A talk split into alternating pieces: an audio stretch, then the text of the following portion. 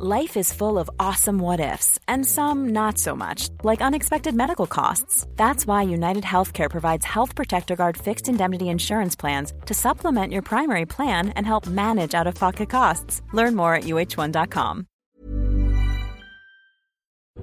NoWatch.fm Incredible Web Shows. Cette émission vous est présentée avec la participation de la boutique NoWatch. Bonjour à tous et bienvenue sur le Rendez-vous Tech, le podcast bimensuel où on parle technologie, internet et gadgets. Nous sommes en novembre 2011 et c'est l'épisode numéro 64.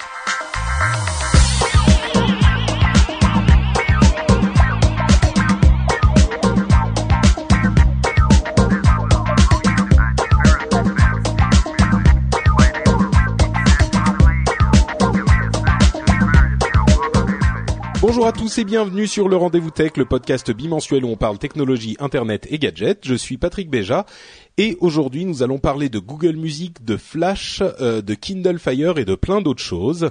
Et j'ai l'équipe euh, historique, l'équipe, le canal historique du Rendez-vous Tech avec moi pour euh, animer l'émission, à savoir Jeff Clavier depuis la Silicon Valley et Yann Allais depuis le Canada, depuis Montréal. Je suis très heureux de vous recevoir euh, tous les deux. Comment allez-vous? Bah écoute, c'est un plaisir à partager, ça va super bien. Euh, comme tu le disais euh, au début de l'émission, enfin au pré-enregistrement, on a j'ai l'impression que ça fait des, des mois qu'on s'est pas entendu et c'est peut-être pas complètement faux. Et bah écoute, je suis super content d'être là, de revoir la chatroom et de pouvoir vous contredire une nouvelle fois dans cet épisode. on n'en attend pas moins de ta part. Mais pourquoi tant de pourquoi tant de haine entre l'équipe historique Franchement, on, on, même pas, on parle pas d'Apple aujourd'hui, donc pourquoi tu veux être euh, euh, Donc bonjour à tous, bonjour à toutes. Euh, depuis la Silicon Valley, en fait, je reviens de Londres, donc euh, je regarde derrière moi. Il fait pas super beau, donc on va pas dire où il fait beau et chaud, mais à part ça, tout va bien. Merci de me demander. Euh, bah merci d'être là en tout cas. Euh, on salue aussi la chatroom euh, qui comme toujours est sur le chat Ustream qui nous permet de faire le live en direct puisque c'est le principe du live et la chatroom qui nous a en vidéo ou du moins qui m'a en vidéo et je dois donc expliquer un petit peu ce qui se passe parce que la chatroom peut admirer la magnifique moustache qui orne mes lèvres. Euh, en fait, c'est une moustache, euh, comment dire Je n'ai pas l'habitude de porter ce genre de. J'irais pas jusqu'à dire magnifique, pour être honnête. bah en fait, euh, la moustache, c'est comme l'a bien compris Jean-Carole Folla dans la chatroom, c'est pour Movember. Movember, pour ceux qui ne le savent pas, c'est un événement mondial international mondial où les hommes du monde entier se laissent pousser la moustache pour amener l'attention sur des problèmes euh, bien masculins que sont le cancer du côlon et le cancer testiculaire. Donc euh, voilà, c'est l'idée que surtout le cancer du côlon, l'idée qu'il faut se faire euh, vérifier le côlon de temps en temps, c'est pas forcément agréable, mais surtout quand on approche, on va dire la cinquantaine, il faut y penser, il faut le faire et comme vous êtes certains à approcher cet âge dans non, mais oh, parmi les éditeurs du rendez-vous tech, ah, okay. pas... mais t'as fini, oui. donc, euh, donc voilà. Et comme le dit avec beaucoup d'éloquence Randall Flagg dans la chatroom, Patrick ce soir met le doigt là où ça fait mal. Effectivement, c'est un sujet un petit oh, peu tabou, mais il faut en parler. Non, mais c'est vrai, c'est très important et c'est très simple à, à, dépister. Et tous les ans, enfin tous les ans depuis quelques années, je me fais une jolie moustache pour en parler. Donc euh, voilà, c'est l'occasion. Et maintenant que ce petit, cette petite euh, euh, note est passée, voilà, je, je voulais pas dire introduction, mais je pense qu'on va parler, on va, on va avoir un rating R aujourd'hui parce que entre les toilettes, euh, l'attouchement rectal et la moustache, c'est mal parti. Oui, tu trouves que ma moustache en fait est un peu le, le porn stash des années 70, oui. Pour ceux qui voient pas, euh, je, je, mettrai un truc sur Twitter, je la, je la posterai sur Twitter comme je le fais à chaque fois. Mais euh, bah, c'est la moustache classique qui serait magnifique, je dirais, dans les années quoi 50 quelque chose comme ça. Mais aujourd'hui, c'est pas tout à fait, 60, le style. Peut-être 50-60. Il manque que la, la, synchronisation labiale décalée et la musique pourrie derrière et on se croirait dans un, dans un dorsal des années 80. Hein. voilà, tout le monde dit 70 dans la chatroom, donc ça doit être un peu ça. Chez Dallas, oui, effectivement. The Artist, c'est un petit peu avant quand même. Ah, Freddie Mercury. Euh... ouais, ouais, Freddie Mercury. Un Magnum, voilà. C'est la, c'est la moustache Magnum, un peu moins fournie quand même. Moins fournie. Je suis ouais. moins, je suis moins viril que euh, que Magnum. Que moi avant. Bon, Eh ben écoutez, on va on va commencer donc avec des nouvelles assez intéressantes euh, du monde de la tech, avec euh, la l'annonce enfin officielle et complète de Google Music. Euh, je vais faire un résumé pour ceux qui n'ont pas suivi l'affaire. En fait, Google Music a été lancé en bêta il y a quelques mois déjà, euh, et en l'état, il était uniquement possible de d'uploader ces morceaux sur le service Google Music et ensuite de les réécouter de n'importe où, ce qui était sympathique.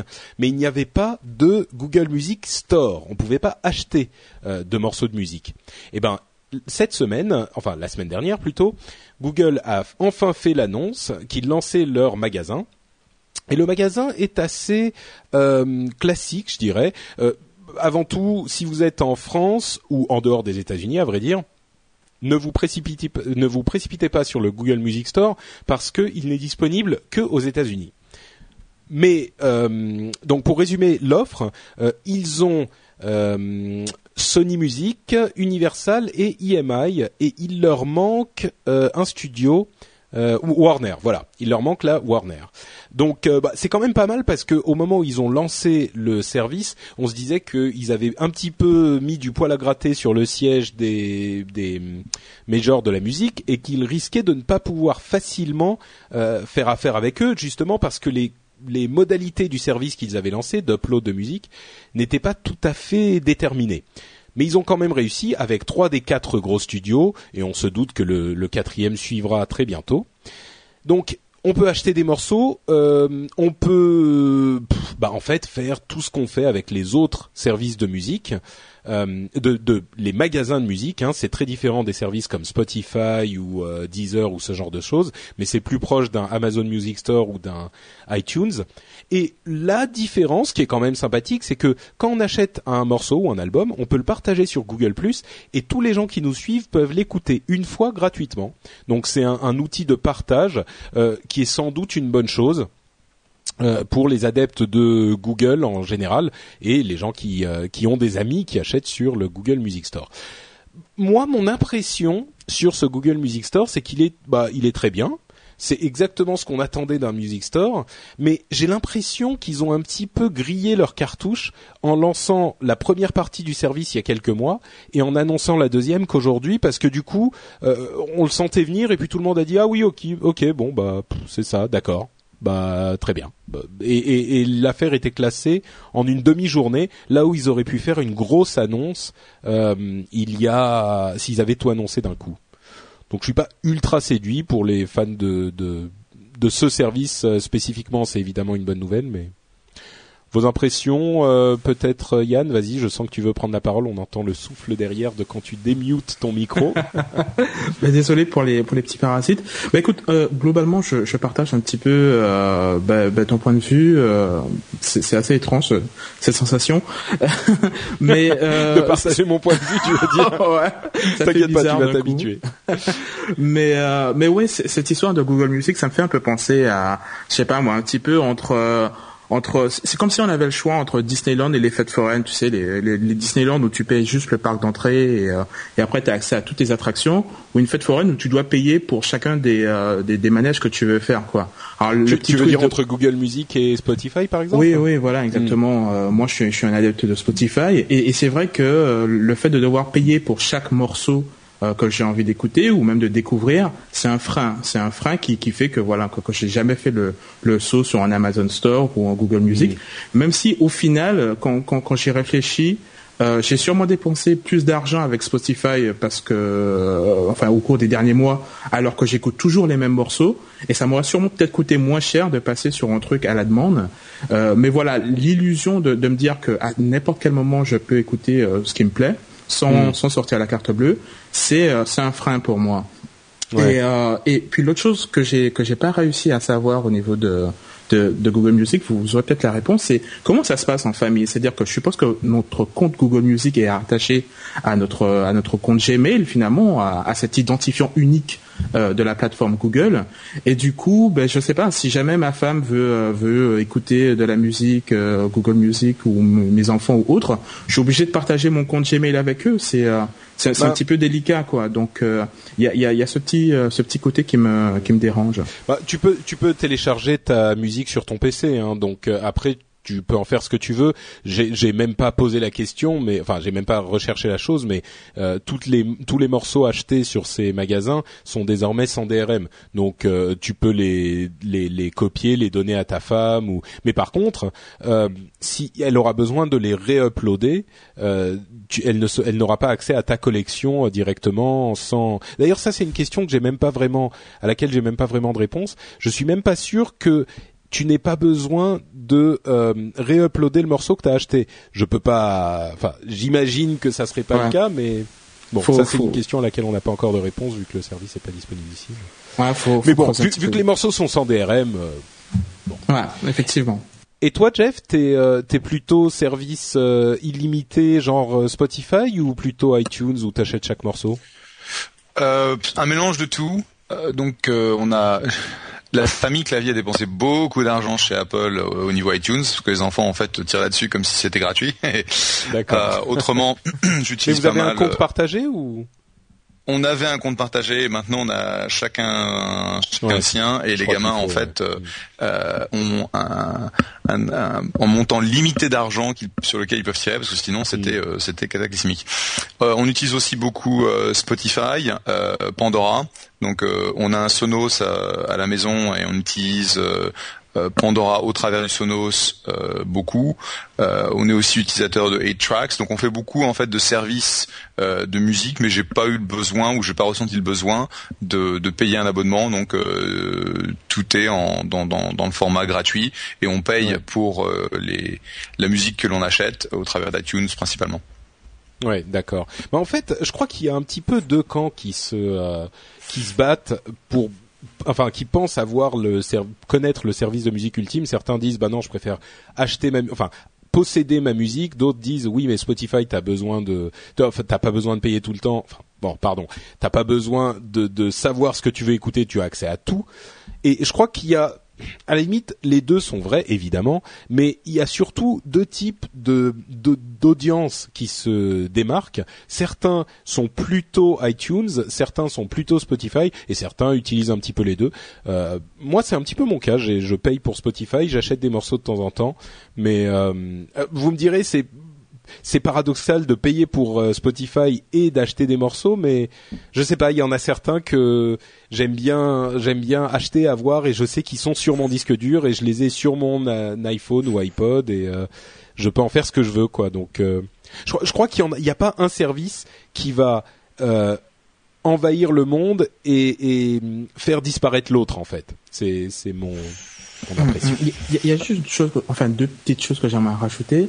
Euh, dans, dans, les analyses que j'ai lues par rapport à Google Music, tu peux parler un peu plus fort, Yann, s'il te plaît? Désolé. Dans les analyses que j'ai lues par rapport à Google Music, on avait vraiment l'impression qu'on comparait finalement un, un, concurrent à Spotify euh, ou aux autres services de musique. Mais euh, je pense qu'il faut quand même rappeler que quelque part, Google, ce qu'ils essaient de savoir, c'est ce qu'on passe, ce qu'on fait sur Internet le, le plus souvent.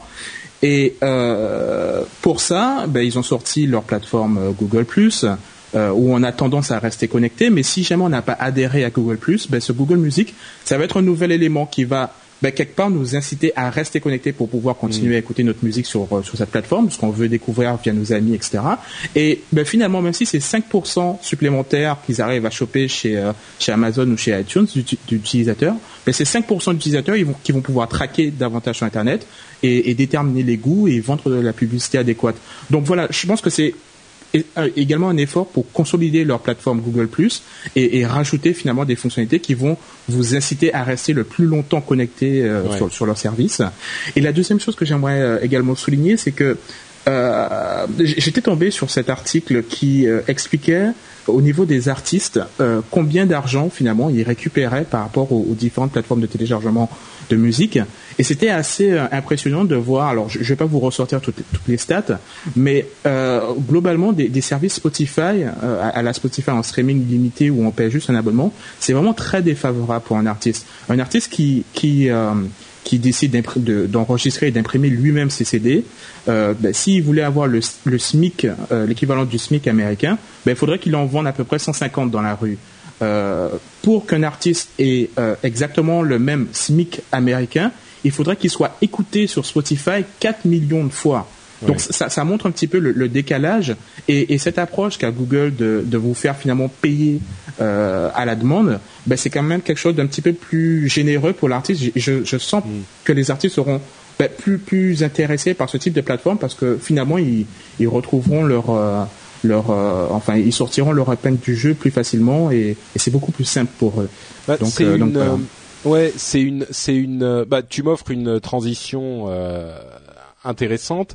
Euh, justement pour parler de Spotify, euh, il y a la semaine dernière 200 petits labels, euh, principalement de, de, techno, de dubstep, enfin des trucs assez peu importants qui ont décidé de carrément quitter Spotify pour cette raison, parce qu'ils estiment que alors l'étude évidemment, enfin les calculs sont euh, sont, vérifiables, donc on, ne doute pas de leur véracité, mais c'est aussi très euh, comment dire, évidemment que le morceau étant gratuit, les gens ne payant pas, si l'artiste a du succès, il va se faire écouter beaucoup plus, beaucoup plus facilement. Donc oui, entre les euh, 14 000 morceaux qu'il doit vendre sur iTunes et les 4 millions qu'il doit euh, streamer sur Spotify, la comparaison est un petit peu euh, injuste parce que sur Spotify les gens ne vont pas payer donc sans doute ils écouteront euh, plus facilement. Mais effectivement, on, comprend qu'il y a un problème avec Spotify et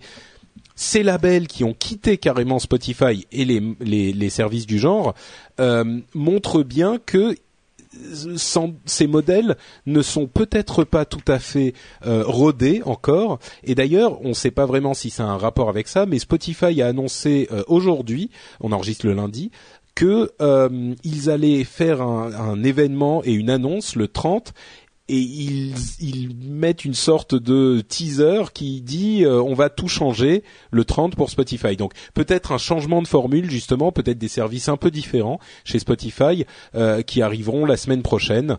Euh, je, ça me surprendrait pas au regard de ces euh, réalités dont sont bien que, que, sont bien obligés de constater les articles et, que tu mentionnais, Yann. les artistes, mmh. pardon, et que tu mentionnais.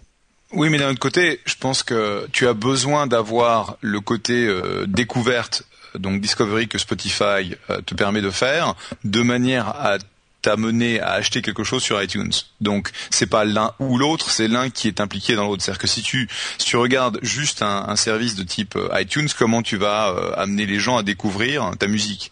Et mm. c'est au travers de services comme Pandora, comme Spotify, comme A-Tracks, comme Audio, comme Mog que ça, ça peut se, ça peut se faire.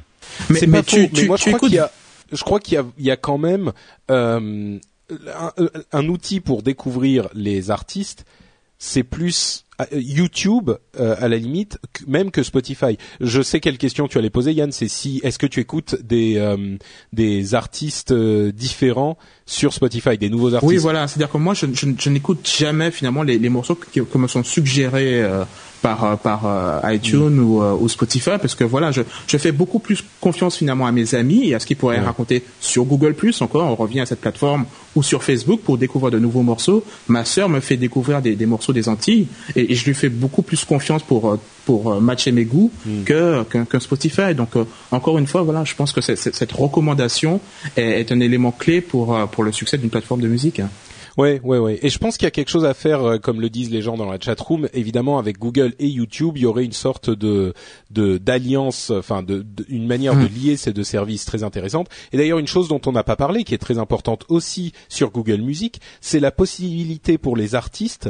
de euh, mettre à disposition leurs morceaux sur le Music Store directement euh, et de garder 70% des revenus. C'est-à-dire que, comme pour le modèle de euh, l'App Store, enfin, ou de l'Android Market ou ce genre de modèle, et c'est un truc qui n'existe pas sur iTunes étonnamment. Sur iTunes, il faut passer par un par éditeur qui est spécialisé dans ce genre d'opération, donc c'est pas impossible, mais c'est pas aussi simple. Et ça, c'est sans doute une bonne chose euh, pour les artistes indépendants, le fait de les mettre au plus proche des consommateurs d'une manière qui n'a pas été possible jusqu'à maintenant. La space un peu. Ouais. Et peut-être que euh, Spotify, ce qu'ils vont annoncer, c'est une composante web euh, pour pouvoir justement partager simplement euh, ces découvertes et partager sur les réseaux sociaux. Parce que mine de rien, avec le logiciel euh, spécialisé, le logiciel tiers de Spotify, qui est super bien fait et super intéressant, c'est quand même pas évident de partager les morceaux qu'on aime et qu'on veut partager à un moment précis. Donc une composante web serait peut-être pas une mauvaise idée. Et d'ailleurs, moi, ce que la manière dont je découvre des nouveaux artistes sur Spotify, c'est les, les sortes de radios, c'est-à-dire que tu choisis la période et le style, et il va te composer une radio avec les artistes correspondant à cette période et ce style ou ces styles. Ah, je fais ça aussi. Ouais. ouais. Tu vois, ça, ça peut donner des trucs parfois. Mm. Bon, passons à sachant, autre- sachant une chose, Oui. sachant une chose que c'est que la, la découverte euh, dont mentionnait euh, que mentionnait Yann par euh, le partage que font les gens euh, sur euh, sur Facebook. Euh, Lorsqu'ils ont lancé euh, Spotify et l'intégration avec l'Open Graph, euh, ça t'a donné un niveau de spamming dans ton dans ton newsfeed qui était absolument monstrueux. Et Spotify a demandé à Facebook de réduire ça parce qu'en fait, ils étaient haïs parce Mm. que tu avais 80% de ton, ton stream qui était euh, il y a un tel qui écoute euh, qui écoute ceci sur Spotify etc et la première chose que j'en demandais c'est euh, comment j'enlève cette saloperie parce que franchement euh, c'est pire Ouais. que du spamming j'en ai rien à foutre Bah, Et, ça euh, c'est donc- oui, c'est c'est une question de de de- d'ajuster la chose quoi, parce qu'il y a quand même les morceaux qui viennent aujourd'hui. C'est juste qu'il y en a moins. ouais ils ont bah, ils ont ils ont baissé en fait la fréquence Ouais. euh, de du broadcasting parce que c'était vraiment trop important quoi. C'est vrai. Bon, l'autre grosse euh, nouvelle qui va, comment dire, animer les passions, je pense, euh, dans l'univers du tech et parmi les auditeurs, c'est l'annonce de Adobe. Euh, alors, un peu de contexte. Au moment de la sortie de l'iPhone, Apple a choisi, pourrait-on dire, de ne pas inclure le flash sur son iPhone. Et ils étaient assez euh, clairs sur le fait qu'ils ne voulaient pas inclure Flash parce que la consommation de batterie était trop importante avec les modules Flash et les performances n'étaient pas au niveau. Au début, les gens étaient plus ou moins d'accord, mais au fur et à mesure que les smartphones ont monté en puissance, de plus en plus, de plus en plus de, personnes dans le public se disaient oui, mais maintenant, ça suffit cette histoire de ne pas avoir Flash. Euh, le web dans son intégralité utilise beaucoup Flash, donc si on n'a pas Flash, on n'a pas le vrai entre guillemets le vrai web. Et euh, à côté de ça, Adobe disait euh, on a déjà Flash Lite qui fait certaines choses que fait Flash, et on va avoir euh, Flash complet sur mobile très bientôt. Alors ils l'ont dit en 2008, ils l'ont dit en 2009, ils l'ont dit en 2010, et constamment il y avait une sorte de bataille entre, je schématise un peu, mais en, pr- en- principalement euh, le camp d'Apple et de Steve Jobs qui avait lui écrit une missive assez acerbe euh, sur les raisons pour lesquelles il voulait pas intégrer Flash en disant en substance que c'était une technologie qui était nécessaire avant mais qui aujourd'hui ne l'était plus et qui en plus était devenue trop lourde et, trop euh, encombrante euh, surtout pour les appareils mobiles et que c'était en gros une technologie du passé et que HTML5 allait la remplacer. Et souvent, dans le camp des euh, Android, une compatibilité Flash qui était ce qu'elle était euh, au moment où Flash est enfin arrivé, elle était disons, elle existait mais elle n'a jamais été vraiment satisfaisante et Adobe qui disait on va améliorer euh, les fonctionnalités et ça finira par arriver. Et il se trouve que euh, je pense à moins d'être euh, véritablement, euh, je vais dire convaincu pour ne pas lancer les flammes euh, vers les trolls. finalement, le camp Apple a plus ou moins eu raison cette semaine quand Adobe eux-mêmes ont annoncé qu'ils abandonnaient Flash sur les mobiles. Et cette annonce est extrêmement importante parce que non seulement ils avouent que leur technologie n'est pas vraiment possible à implémenter sur les mobiles avec les contraintes de batterie et de performance euh, qui sont importantes, mais en plus c'est très préoccupant pour le camp Flash ou en tout cas pour la technologie Flash parce que ils ont annoncé aussi qu'ils allaient se concentrer sur leurs outils de développement pour créer des applications en HTML5. Donc, euh, ça veut dire que leur technologie Flash est un petit peu effectivement en train de, de, prendre du recul, euh, enfin de reculer plutôt, non seulement sur les mobiles, mais aussi en tant que technologie web en général, parce que s'ils ne sont pas disponibles sur mobile et qu'un site veut être compatible avec toutes les plateformes, il faudra pas qu'il utilise cette technologie Flash. Donc il, est, il y a fort à parier que sur les, allez, on va être généreux sur les deux trois prochaines années, euh, Flash ou plutôt Adobe va se concentrer sur le développement de euh, logiciels qui vont créer des applications HTML5 et Flash, mais de moins en moins, et les sites vont de plus en plus utiliser le HTML5, et euh, peut-être on va, bon, alors peut-être qu'on va voir disparaître le Flash en général.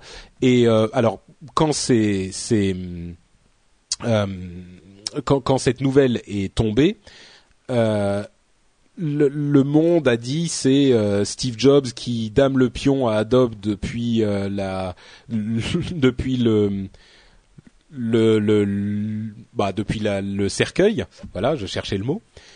Euh, alors, je, veux juste euh, parler de, ce que dit la chatroom avant de vous donner la, parole. Euh, Jean-Carol Folla dit, euh, en réalité, ce choix de non-intégration de Flash a poussé les sites web à se lancer dans des versions mobiles en HTML5 et donc a poussé à l'essor du HTML5, ce qui n'est pas totalement faux.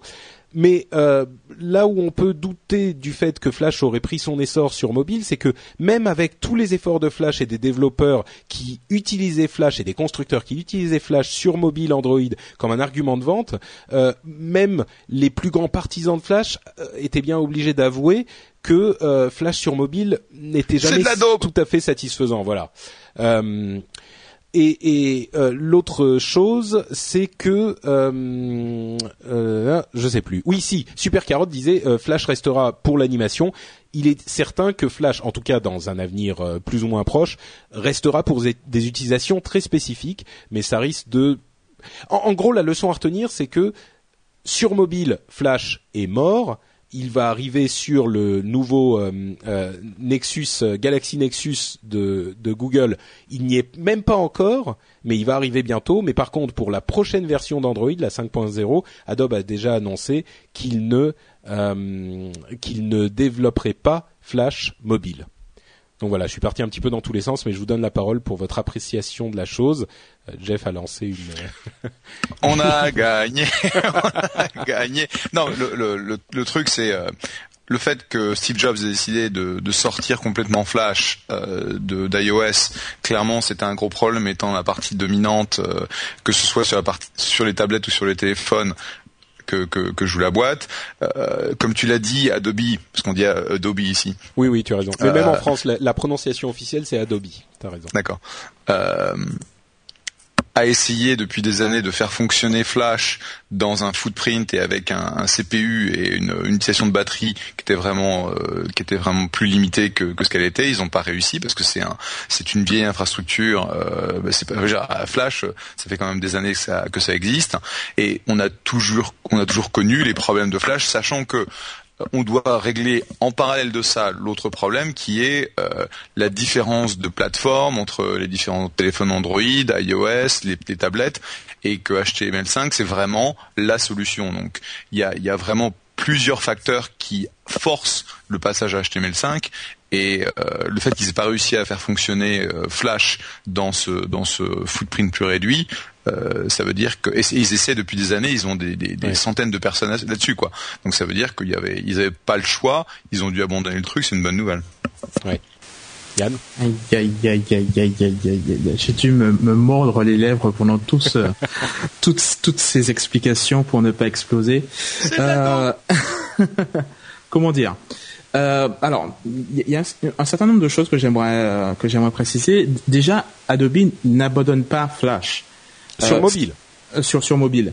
mais ils, n'abandonnent pas Flash sur mobile. C'est faux de le dire. Ce qu'ils ont dit, c'est que ils n'allaient pas continuer le développement de Flash sur mobile. C'est-à-dire qu'ils n'allaient pas rajouter de nouvelles fonctionnalités sur la plateforme Flash mobile. non, mais Yann. Oh, non, non, attends, attends, attends, attends, Voilà. Donc ça signifie que Flash continuera d'exister sur mobile. Le, le, le, Flash qui est à l'intérieur des navigateurs sera dans les prochaines versions d'Android.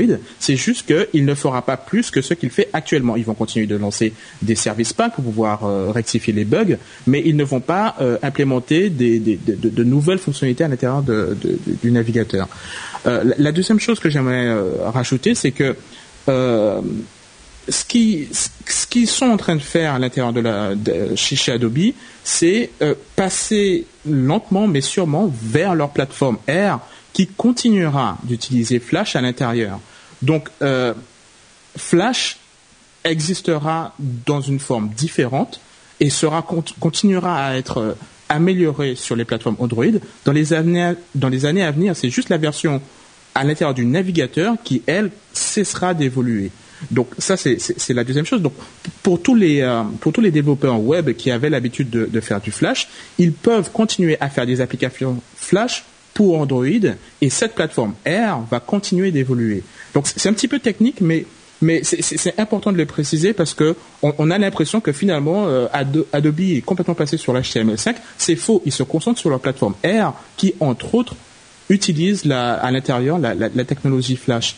Et juste pour, euh, pour prendre la, la, voix des trolls qui ont toujours voulu avoir Flash sur, euh, sur leur périphérique, euh, in fine, on s'en fout finalement de la, de la technologie. Euh, ce que je veux, moi, c'est du contenu. Et par exemple, je, je vais prendre un exemple très concret.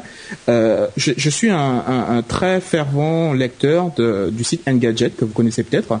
Et toutes les vidéos qu'il y a sur ce site technologique sont disponibles uniquement en flash. Ce qui fait que quand je suis avec mon iPhone, mon iPad ou mon Windows Phone 7, je vois un titre de news intéressante, mais je suis absolument incapable de, de, pouvoir lire la vidéo qui est associée. Il faut que je repasse sur mon ordinateur. Et c'est contre ça que je pèse. C'est contre ça que, que, tous ces internautes étaient frustrés de ne pas avoir le, support de Flash. Pas parce que c'est pas normal que le Flash ne soit pas supporté, mais parce que un certain nombre de vidéos, de sites qu'ils aiment, ben, ont décidé de, de, de, de, rester sur du Flash. Et du coup, ils ne pouvaient pas euh, consommer le contenu que qu'ils aiment.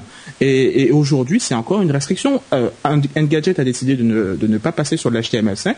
Du coup, ben, je ne peux pas consulter mon site favori parce qu'un constructeur a décidé de, de ne pas supporter le Flash sur sa plateforme. Ouais, donc, voilà.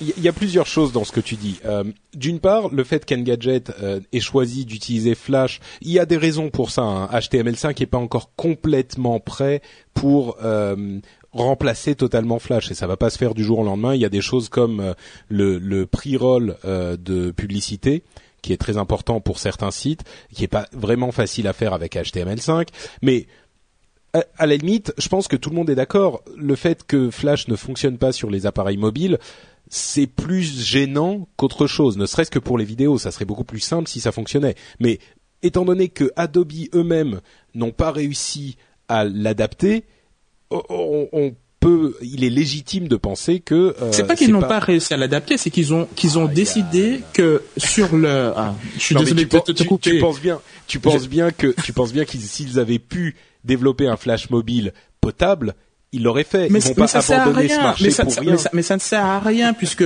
Apple, qui, qui contient une, une, part de marché non négligeable, a dit haut et fort que, que quoi qu'il arrive, il ne mettrait pas Flash. Donc à quoi ça sert de développer une plateforme mais pour Android, si tu sais que ton oui, mais mais iOS est toujours là. Et, oui, d'un point de vue business, ça n'a absolument aucun sens de développer une plateforme si tu sais que de toutes les façons, cette plateforme qui contient une large partie du, du marché ne supportera pas ta, ta technologie. Donc force est de constater que voilà, il faut, il faut s'adapter et passer sur quelque chose qui passe sur cette plateforme pour, pour toucher un maximum d'utilisateurs. mais, mais si, euh, je suis convaincu que si Apple, dès le premier jour, avait accepté de, de faire du Flash, Adobe aurait continué à investir dans l'amélioration de sa plateforme et peut-être, je dis pas qu'ils auraient réussi, mais en tout cas, on ne serait pas euh, dans cette situation aujourd'hui. Mais moi je, euh, moi, je crois que ça. Ouais, là, là, là, là, tu es en train de réécrire l'histoire sous un angle Adobe euh, qui est vraiment. Euh, oui. C'est du réformisme, hein, parce que en gros, c'est ils ont ils, ils ont pas réussi à faire marcher leur saloperie sur les plateformes mobiles, donc ils ont dit bon ok à cause d'Apple on le fait pas, mais c'est pas vrai. Android de toute façon il a un footprint largement supérieur à, iOS aujourd'hui et ça va continuer à se, développer. Donc même si ne faisait que de supporter Android, ce serait déjà une part de marché énorme. Le fait que euh, tu dis euh, ils ont, ils vont passer ça sur euh, donc euh, les développements, le développement va se faire sur R. R c'est encore une grosse daube aussi, donc c'est super lourd, ça marche pas, machin, etc. Donc ils ont, ils ont besoin en fait de sortir une une plateforme cross cross device, cross OS qui qui les amène, enfin qui leur permettent de conserver leur euh, leur euh, leur footprint actuel. Et je sais pas où est-ce que ça va être, mais en tout cas, c'est que des gros bousins euh, super lourds qui, qui, ont du mal à fonctionner pour les développeurs. Et, je pense que essayer de trouver une solution qui soit beaucoup plus légère, qui aille beaucoup plus vite, qui ne soit pas aussi contraignante que, que Flash, c'était vraiment ce dont le marché du mobile a besoin. Pour, pour ce qui est de R, je crois que le débat est un petit peu différent et Yann, tu as raison, ils vont continuer à développer la technologie flash entre guillemets dans R, qui est bon, c'est un peu compliqué à, à, expliquer, on va pas se lancer là-dedans, mais cette discussion ne s'applique pas vraiment pour la question de flash sur le web, ce qui est le le, le point le point essentiel. Et Grandiosa 69 sur la chatroom dit oh le vilain Apple, pardon oh le vilain fanboy Apple euh, Flash n'est pas une saloperie.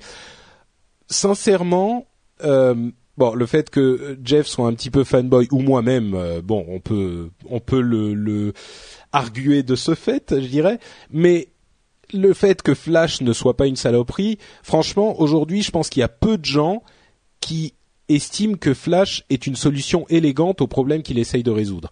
Euh, c'est un héritage d'un moment où le web n'était pas ce qu'il était, ce qu'il est devenu aujourd'hui. Euh, c'est une solution extrêmement lourde et qui provoque la majorité des bugs et des euh, et des, des, plantages de navigateurs dans le monde entier.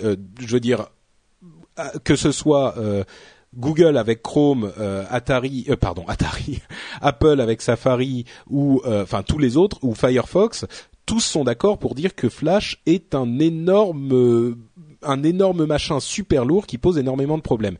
Maintenant, ça ne veut pas dire qu'il n'y a pas des raisons et des, des, des, utilisations cohérentes de Flash. On le disait pour des choses, des questions d'animation, pour certaines utilisations spécifiques, Flash reste utile. Mais je pense qu'il est enfin c'est en tout cas un signe là qu'il est clairement sur le chemin de la sortie. Mais euh, bon, ça va prendre des années encore. Bon, mmh, mmh, mmh. tout à fait. Mais, mais, bon, l'opinion le, de Yann euh, restera pour les annales. On pourra y revenir dans allez deux trois ans et on verra si euh, en fait Adobe adore Flash et va rester. Entre parenthèses, ils, ont, ils ont annoncé qu'il serait pas compatible euh, avec Android version 5.0. Donc oui, il est encore là, il existe encore, mais quand quelqu'un dit on arrête le développement de ce truc, c'est pas super bon signe non plus. Hein. bon. Bah écoute, il n'y a pas que, il y a pas que chez, euh, je peux comprendre qu'il n'y a pas que chez Adobe qu'on qu'on jette l'éponge en ce moment. Je crois que chez Google aussi avec la Google TV, euh, avec euh, leur euh, Logitech Review.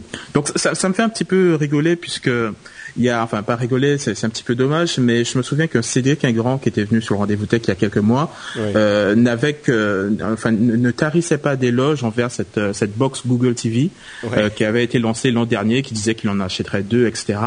Euh, bah écoutez, Logitech, qui avait donc été un des premiers constructeurs à sortir sa box Google TV, vient d'annoncer également que eux, ils, ils, arrêtaient les frais, qu'ils arrêtaient la production de leur box, tout simplement parce que c'est un c'est un c'est un flop monstrueux. Et, euh, et en fait, ils l'avaient lancé il y, a, il y a un an à 300 dollars, juste euh, en décembre, je crois. Et ils pensaient que ça allait se vendre comme des, comme des petits pains. Mais en fait, les, les, les gens ont préféré euh, s'équiper avec des, des box un petit peu plus abordables. En l'occurrence, la, la Roku Box à 59 dollars et l'Apple TV à 99 dollars. En, en, plus capter l'attention des gens et surtout leur portefeuille, je pense. Et donc voilà quoi. Donc c'est c'est c'est un petit peu un, euh, une douche froide pour Google qui, euh, qui avait quand même euh, voilà quoi bien poussé bien poussé la, la, plateforme. Mais encore une fois, on, on, tombe toujours sur cette histoire de contenu. Euh, puisque une des grosses composantes qui explique le, le, finalement cette défaite et, et ce, ce, ce, succès euh, que, que, que, Google n'a jamais eu avec sa box, c'est le fait que ben, tous les fournisseurs de contenu ont euh, très rapidement bloqué l'accès ben, à leurs séries télévisées, à leurs films, euh, pour, ces box. Donc du coup, on avait une super box qui était capable de faire potentiellement beaucoup de choses, mais comme il n'y avait pas de contenu, ben finalement ça n'a pas vraiment marché. Je sais pas si Jeff tu tu as tu as cédé à la tentation et que tu t'en es acheté une et du coup tu te retrouves un peu le bec dans l'eau? Google m'en avait donné une et je sais pas où je l'ai foutu et donc je l'ai utilisé euh, quand ils l'ont quand ils l'ont sorti euh, et à ce moment-là comme tu le dis euh, Yann il n'y avait pas de contenu donc ça servait pas à grand chose et, euh, et ben, ça n'a pas ça a pas fonctionné. Je pense que le, le, le problème euh, qu'a le, qu Logitech, c'est qu'il semblerait qu'effectivement ils aient surinvesti sur un produit qui n'était pas encore prouvé. Euh, et en, plus, il semblerait qu'ils ont eu des soucis de design, de production, etc. Ce qui fait que c'est devenu un, énorme, un gros cauchemar pour eux. Euh, bah, c'est le problème de ces de ces de ces de ces technologies euh, qui euh, qui ont besoin en fait d'avoir des accords avec les fournisseurs de contenu et le contenu est toujours euh, bah, un train de retard. Hein. on le voit avec la musique. J'ai quelques quelques boîtes qui sont des, des services dans le monde de la musique et à chaque fois qu'on doit parler aux, aux majors, que ce soit EMI, que ce soit les autres, c'est un cauchemar. Et effectivement, c'est la même chose avec les grands les grands fournisseurs de contenu au niveau télévisuel. Bon, euh, ce sont ce sont des choses qui vont évoluer. Je suis pas sûr que c'est c'était un produit qui était super bien foutu et comme toutes les choses que fait Google à côté de son produit phare, euh, ils n'ont pas forcément tous les moyens jusqu'au moment où ça devient euh, plus stratégique, comme comme c'est le cas aujourd'hui d'Android. Donc bon, c'était un bah, peu un pétard mouillé quoi. Là, en l'occurrence, c'est d'autant plus. Enfin, il y a plusieurs éléments à, indiquer quand même dans cette annonce. Euh, d'une part, c'est pile le mauvais moment parce que Google a annoncé qu'il y avait la deuxième version de Google TV qui arrivait et et, cette nouvelle version devrait être plus intéressante avec les histoires d'app et tout ça dont on avait parlé, euh, je crois la, dernière fois. Mais donc la nouvelle version devrait être un petit peu meilleure, mais cette première version qui avait qui avait poussé à fond, à fond, à fond euh, Logitech, était presque une version bêta quoi et, et, Logitech qui a investi énormément devant face à enfin c'était un petit peu l'incrédulité quand même euh, devant cette euh, cette énorme push euh, marketing 100 millions de dollars, ils ont investi 100 millions de dollars. C'est ça, ils ont, ils ont, ça leur a coûté plus de 100 millions de dollars au final cette histoire. Bon, ce qui est marrant, c'est que c'était au moment du, euh, euh enfin de, de, la conférence pour les investisseurs que le nouveau CEO, euh, Guireno De Luca, euh, qui a dit que c'était une énorme erreur et que ça leur avait coûté, coûté énormément et qu'ils arrêtaient les frais. Évidemment, euh, c'est l'ancien CEO qui avait fait l'erreur, donc c'est un petit peu facile pour lui de, de, de dire les choses comme ça. Mais clairement, c'était pas du tout une réussite, ça s'est pas vendu. Euh, et on sentait presque une sorte de d'aigreur de la part de Logitech qui a cru aux sirènes de Google. Google disait notre truc est fantastique et merveilleux, ça va révolutionner la télé. Et euh, quand ça n'a pas été le cas, et plus que ça, quand le, système a, montré qu'il était vraiment une version bêta, euh, Logitech s'en est évidemment mordu les doigts. Donc euh, bon, et, ce qui est ironique vraiment dans l'histoire, c'est que comme je le disais, la nouvelle version de Google TV risque d'être beaucoup plus performante que celle qu'ils ont eue et euh, ils s'arrêtent au moment où ça pourrait devenir intéressant. Mais bon, c'est pas encore, euh, on n'a pas encore la preuve que ça soit intéressant, donc c'est peut-être le moment d'arrêter les frais aussi, c'est certain. Euh, mais bon, clairement, euh, la Google TV, c'était pas non plus la merveille attendue, et, moi, ça me rend d'autant plus triste que ça permettrait de, diffuser plus largement le contenu internet euh, sur les télévisions, mais peut-être que la, la prochaine version sera plus efficace. mais, l'Apple TV, l'Apple TV fera ça. Euh, bah peut-être, oui, c'est possible. Yann? Yann, t'as pas enlevé ton. Ah, je suis désolé. euh, Jeff disait que le contenu finira peut-être par arriver. J'en suis, suis pas si convaincu en fait. J'ai l'impression que c'est vraiment une chasse gardée et que euh, ces, euh, ces, gens s'attachent de, toute leur force à, leur Desperate Housewives House et, les Feux de l'amour et, ils n'ont pas l'intention de le lâcher sur un réseau ou sur une plateforme qu'ils ne contrôlent pas intégralement et, et même si on parle de, de contenu euh, alternatif, on, on, parle des podcasts, euh, les podcasts de No Watch qui sont d'une qualité euh, incroyable, ouais, extraordinaire. mais non, mais je, je, je, le dis très très sérieusement. Enfin, aujourd'hui, on, on a quand même sur Internet des, des, des, contenus qui sont qui sont réalisés de très très bonne facture, qui pourraient, qui sont tout indiqués pour ce type de plateforme. Mais l'impression que j'ai, c'est qu'à partir du moment où un contenu de ce type commence à atteindre un certain niveau de qualité et de maturité, euh, bah, ils sont ils sont tout simplement rachetés par ces euh, par ces ténors qui, qui contiennent déjà enfin qui possèdent déjà euh, pléthore de, de, de contenus et qui vont euh, bah, tout simplement injecter ces, ces contenus sur les plateformes existantes. Donc finalement, euh, j'ai pas l'impression que que, que ben, Warner et et, euh, et IMA et Universal vont vont finalement perdre ce, ce marché sur lesquels ils, sur lequel ils ont euh, la même mise. Et, et, au fur et à mesure de, sais, de nouveaux contenus bah, qui vont arriver, ils vont se contenter pas... de, de, de, le racheter. Je suis pas je pense je pense un truc c'est que tu regardes un petit peu ce qui s'est passé euh, au niveau d'iTunes et le fait que tu puisses maintenant acheter euh, les épisodes individuellement euh, de tes séries favorites y compris les, les feux de l'amour et que c'est en If you thought the only way to get a more defined jawline with natural-looking results was through surgery, think again. Juvederm Volux XC is a non-surgical injectable gel filler that improves moderate to severe loss of jawline definition and can help you achieve natural-looking results with little downtime. Even better, this improved definition lasts up to one year with optimal treatment. No maintenance required. Improve jawline definition for a smooth, sculpted look with Juvederm Volux XC. For important safety information and to find a licensed specialist, visit juvederm.com. That's J U V E D E R M.com. Not for people with severe allergic reactions, allergies to lidocaine, or the proteins used in Juvederm. Common side effects include injection site redness, swelling, pain, tenderness, firmness, lumps, bumps, bruising, discoloration, or itching. There's a risk of unintentional injection into a blood vessel, which can cause vision abnormalities, blindness, stroke, temporary scabs, or scarring. Talk to a licensed specialist specialist to find out if it's right for you. Hiring for your small business? If you're not looking for professionals on LinkedIn, you're looking in the wrong place. That's like looking for your car keys in a fish tank. LinkedIn helps you hire professionals you can't find anywhere else, even those who aren't actively searching for a new job but might be open to the perfect role. In a given month, over 70% of LinkedIn users don't even visit other leading job sites. So start looking in the right place. With LinkedIn, you can hire professionals like a professional. Post your free job on linkedin.com slash people today. Gros Jobs qui les a forcés à rentrer dans ces négociations, ces discussions, etc. Et donc, euh, quand tu regardes ce qui s'est passé avec euh, Hulu, où maintenant tu peux regarder euh, la plupart des séries américaines euh, sur Internet avec euh, quelques coupures. Alors soit tu te tapes, je sais plus, genre deux pubs une minute, et puis après t'es tranquille pour une heure. soit tu as un des, des interstices trois fois, je crois, sur un, une série d'une heure. Globalement, ça se passe, ça se passe bien. Et donc, le fait que tu puisses maintenant avoir du streaming aux US de tes séries favorites, c'est déjà une un progrès énorme. Et pour moi, le fait que ce soit ensuite disponible sur euh, des devices de type euh, de type Google TV, euh, bah, c'est juste la prochaine étape assez logique, tu vois. Bah, J'irai oui, même plus loin. Vas-y Yann, pardon. Non, non, je t'en prie, vas-y. Il y a, y a clairement un moment, euh, enfin on est dans une période un petit peu trouble où les choses sont en train de s'ajuster, mais il y a plusieurs choses intéressantes qui, qui sont en train de se passer.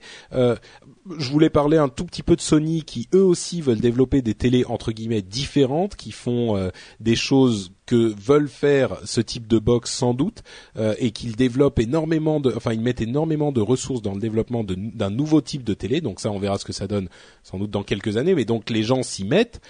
Et, il faut se souvenir que le développement de la digitalisation de la musique a été poussé par les fabricants de matériel qui faisaient énormément d'argent en vendant le matériel, même si les, majors de la musique étaient contre. Euh, la, la, somme, en fait, pour Sony par exemple, qui a une division musique et une division de matériel, ils font beaucoup plus d'argent en vendant du matériel qu'en vendant de la musique, donc ils développent ce type d'outils et peut-être que ça sera la, même chose pour la télé. Mais euh, la, chose dont je voulais parler, c'est le deal de Netflix euh, qu'ils ont euh, qu'ils ont fait, je ne sais plus avec quelle société qui produisait Arrested Development, une série de comédie américaine qui est hilarante. Cette série s'est arrêtée après trois ou quatre saisons et euh, Netflix a signé avec la boîte de prod pour ressusciter la série euh, et ils vont donc la développer pour Netflix. Et là, on arrive à une chose qui dont on parlait tout à l'heure avec la question du rapprochement entre les producteurs et les consommateurs, c'est-à-dire que on enlève les intermédiaires et on rapproche les producteurs de contenu des consommateurs. Et c'est ce qui est en train de se, placer, de se passer avec cette histoire de Netflix.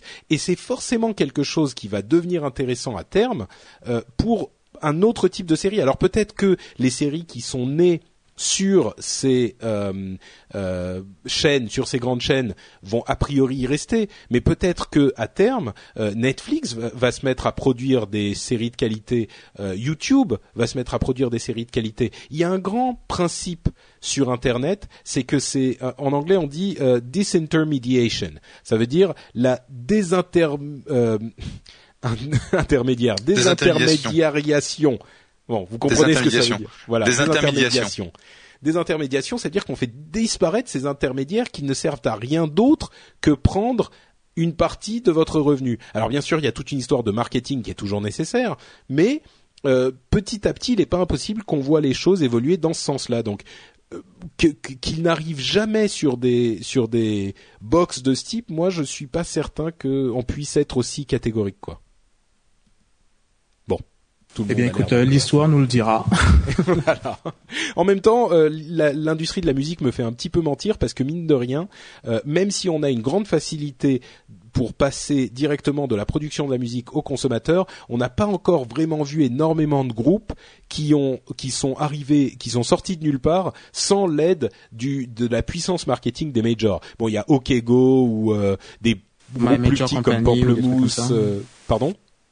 Des, des, des, solutions comme My Major Company ou des, des trucs comme ça. Oui, mais euh, tu vois, même ce genre de choses, au final, ça, ça c'est, c'est presque le principe d'une major, tu vois. Donc. Euh... Ouais, tout à fait. Ouais. ouais bon, effectivement, l'avenir nous le dira. Euh, info suivante, le Kindle Fire est enfin, enfin sorti. Euh, le Kindle Fire est donc sorti et enfin enfin bon il a été annoncé il y a deux mois c'était pas non plus une attente interminable. Euh, il est extrêmement demandé. Certains disent sans doute plus que l'iPad, ce qui est pas étonnant puisqu'il coûte deux à trois fois moins cher. Les reviews sont relativement moyennes, ce qui là encore n'est pas super étonnant. Euh, certains le trouvent un petit peu lent, euh, un petit peu on dit sluggish, donc euh, oui, bah, un petit peu lent, un petit peu pousse. il faut le pousser pour qu'il avance. mais encore une fois, c'est pas surprenant vu qu'il est très bon marché. Mais il fait ce qu'on lui demande pour le prix qu'on paye. Donc évidemment, c'est pas un iPad, euh, c'est pas une, euh, ce que je sais moi, une Galaxy Tab ou un truc vraiment performant, mais il permet de lire les livres, de regarder des vidéos et d'écouter de la musique et de faire ce qu'il est censé faire. Euh, il y a aussi des rumeurs qui ont, qui sont, euh, qui sont sorties sur la possibilité d'avoir un Amazon Phone. Ça, j'y crois moyen, je vous avoue, mais bon, peut-être. Euh, donc voilà, le, le Kindle Fire. Euh, J'imagine que vous n'avez pas touché à un Kindle Fire, donc on va s'en tenir aux, aux reviews officielles qui disent euh, c'est moyen au niveau performance. il n'est pas disponible au Canada, donc euh, j'ai pas grand-chose à dire à ce niveau-là. D'accord. Puis non, j'en ai j'en ai pas en fait. Euh, moi, j'ai un iPad 2, donc l'application Kindle sur l'iPad 2 marche très bien. Et je sais que j'ai des copains en fait qui sont qui sont très contents de leur, leur Kindle et je pense qu'ils sont qu'ils ont commandé un Fire. Euh, j'ai vu des gens qui disaient sur leur euh, Twitter "Eh super, je l'ai reçu", mais j'ai pas vu un seul des gens qui dit "super, je l'ai reçu" qui euh, qui se s'épamait euh, sur les performances ou sur mm. l'expérience. Ce qui veut dire que bon, c'est c'est ok, mais donc j'ai pas vu de gens qui se plaignaient, donc c'est à dire que c'est pas trop naze, mais j'ai pas vu de gens qui qui disaient "oh c'est super". Ouais. Oui, bah je crois qu'effectivement une tablette à ce prix-là, elle est à quoi 200 dollars. Euh, il faut pas s'attendre à une euh, une bête de course ou un truc totalement euh, merveilleux. Euh, certains disaient notamment que le, navigateur Silk que dont, dont, Amazon a fait tout un plat et qui pourrait a priori être intéressant, était pas tellement plus rapide avec l'infrastructure Silk que sans l'infrastructure Silk. Mais bon, pour 200 dollars, euh, forcément, on n'a pas la merveille des merveilles, mais je suis sûr que euh, mamie et papy pourraient être très heureux de l'avoir euh, s'il y a le contenu vidéo et, et, et, livres et magazines et journaux qui va avec, et c'est le cas avec l'infrastructure Amazon. Donc. Euh. Mais c'est vraiment ça le problème finalement, puisque aussi incroyable puisse être cette tablette, le fait qu'elle soit aussi lié à l'Amazon Store fait que bah, il y a que les Américains qui peuvent en profiter, ni en France, ni au Canada, ni nulle part. Euh, on, peut vraiment en, tirer vraiment euh, profit puisque voilà, c'est vraiment lié à ce store. qui pour est, la vidéo, c'est vrai que mais c'est surtout parce que l'aspect livre, c'est pas aussi agréable. Enfin, je préfère encore prendre un, Kindle monochrome pour pour faire la lecture. Donc, mm. du coup, il y a, c'est surtout l'aspect vidéo qui m'intéresse. Mais euh, voilà, je, vais à Paris, je peux pas télécharger voilà, le dernier épisode de, House euh, sur mon Kindle Fire. Donc euh, voilà, c'est c'est pour ça que je suis vraiment en retrait par rapport à ça. Enfin, tu sais, objectivement, c'est la même chose euh, avec iTunes ou la même chose avec Hulu, où tu vas avoir euh, tout un tas de, de limitations euh, qui ne sont pas causées par la plateforme, mais causées par les rights, les, les rights owners, donc les gens qui ont les droits sur le. Donc, c'est pas c'est pas de leur faute, tu vois. Ah non, c'est sûr. Ah, bien sûr, bien sûr, mais c'est c'est c'est la situation dans laquelle on est. Ouais. Et pour ceux qui savent pas, le Kindle Fire, c'est euh, le Kindle en version tablette euh, couleur écran LCD, contrairement au Kindle euh, monochrome, le, e-book. le e-book reader plutôt, le Kindle monochrome qu'on connaît habituellement et qui est désormais en vente en France aussi. Donc une tablette, une tablette sous Android. Voilà. Non, une tablette sous Android très customisée, qui d'ailleurs pose un gros problème à Google parce que c'est une sorte de branchement d'Android qui euh, n'est pas vraiment Android, donc du coup ça, risque de faire un marché euh, parallèle parce qu'il fait aussi tourner les applications Android, mais certaines. Enfin, c'est c'est pas forcément idéal pour Google. Bref. Donc euh, le Kindle Fire, on a fait le tour et on va conclure avec une sorte d'énorme exploit sur Facebook euh, je me souviens plus des détails. À vrai dire, c'est pas vraiment super intéressant, mais il y a eu une sorte de euh, de, pluie et de raz-de-marée de spam euh, assez assez violent. Quand je dis violent, c'est-à-dire des images très explicites, non seulement pornographiques, mais aussi comment dire, gore et, hyper enfin vraiment gore choquante quoi des trucs du genre euh, des des vidéos de euh, de gens qui écrasaient les des les, les, crânes de personnes mortes sur des murs enfin des trucs hyper hyper violents et de, de très mauvais goût euh, c'est pas juste genre marrant, haha, on voit quelqu'un qui, qui tu vois, qui fait une vidéo bizarre avec une du sang de cheval ou Dieu sait quoi. C'est des trucs vraiment gore. et c'était dû à un problème sous Facebook, euh, un exploit qui était euh, provoqué par une mauvaise utilisation d'un lien euh, copié par quelqu'un lui-même. Bref, c'était le, le, problème que ça posait en fait, c'est que si même si vous vous n'aviez rien fait de mal, si un de vos amis avait été victime de cet exploit, eh ben, il allait se mettre à poster ce type d'image et vous, vous alliez les voir parce qu'il est, euh, ces images allaient apparaître dans vos flux. Donc, euh, comme le, le, problème a été extrêmement répandu, je ne sais pas comment il s'est diffusé exactement, mais il a été extrêmement répandu. Euh, ça a posé un gros gros problème d'image de marque à Facebook parce que les personnes qui voient ce genre de choses, à la limite, ils se posent pas forcément la question de savoir euh, lequel de leurs amis a euh, eu le problème ou euh, qui est responsable. Ils voient juste que sur Facebook, ils ont des images insupportables et donc ils arrêtent d'utiliser Facebook. Alors évidemment, euh, personne n'a arrêté d'utiliser Facebook très longtemps. Euh, Facebook a trouvé la cause du problème et visiblement c'était euh, un, problème, une attaque coordonnée et limite criminelle qu'ils ont réussi à, endiguer. Ça leur a pris quelques jours, mais ils ont réussi heureusement. Mais ça a vraiment mis la le web dans tous ses états pendant quelques jours. Moi personnellement, j'ai eu la chance de ne pas euh, avoir d'amis qui étaient victimes de cette euh, de cette attaque. Donc, euh, je ne sais pas si vous vous avez eu vous avez eu des non moi je, je suis pas sur Facebook donc ah, d'accord ça règle la question voilà Jeff non plus je sais que tu étais en voyage Ouais, non, j'ai, enfin, j'étais en voyage, donc j'ai pas passé énormément de temps sur sur l'ordinateur, mais j'ai pas vu en fait quoi que ce soit arriver dans mon dans mon feed. j'ai en fait cherché euh, après avoir entendu parler de, de, de, ce problème si je si je voulais quelque chose, mais non. D'accord. Bon, bah visiblement, euh, sans doute a-t-on des amis un petit peu plus euh, tech savvy, euh, habitués au tech. Encore que sur Facebook, on a, enfin, généralement, on a tous ses amis et sa famille et tout ça, donc personne n'est vraiment vraiment à l'abri, quoi. Les, les, nos contacts Facebook ne, ne sont pas forcément tous technophiles, même si on l'est nous-mêmes.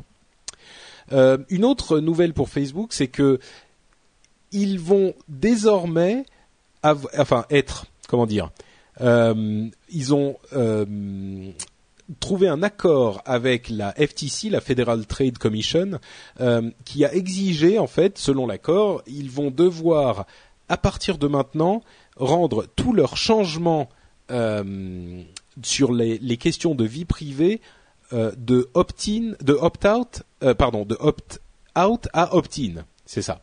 C'est-à-dire que vous devrez accepter le changement plutôt que de devoir euh, vous-même aller dans les settings et l'annuler quand il aura été accepté par défaut pour vous.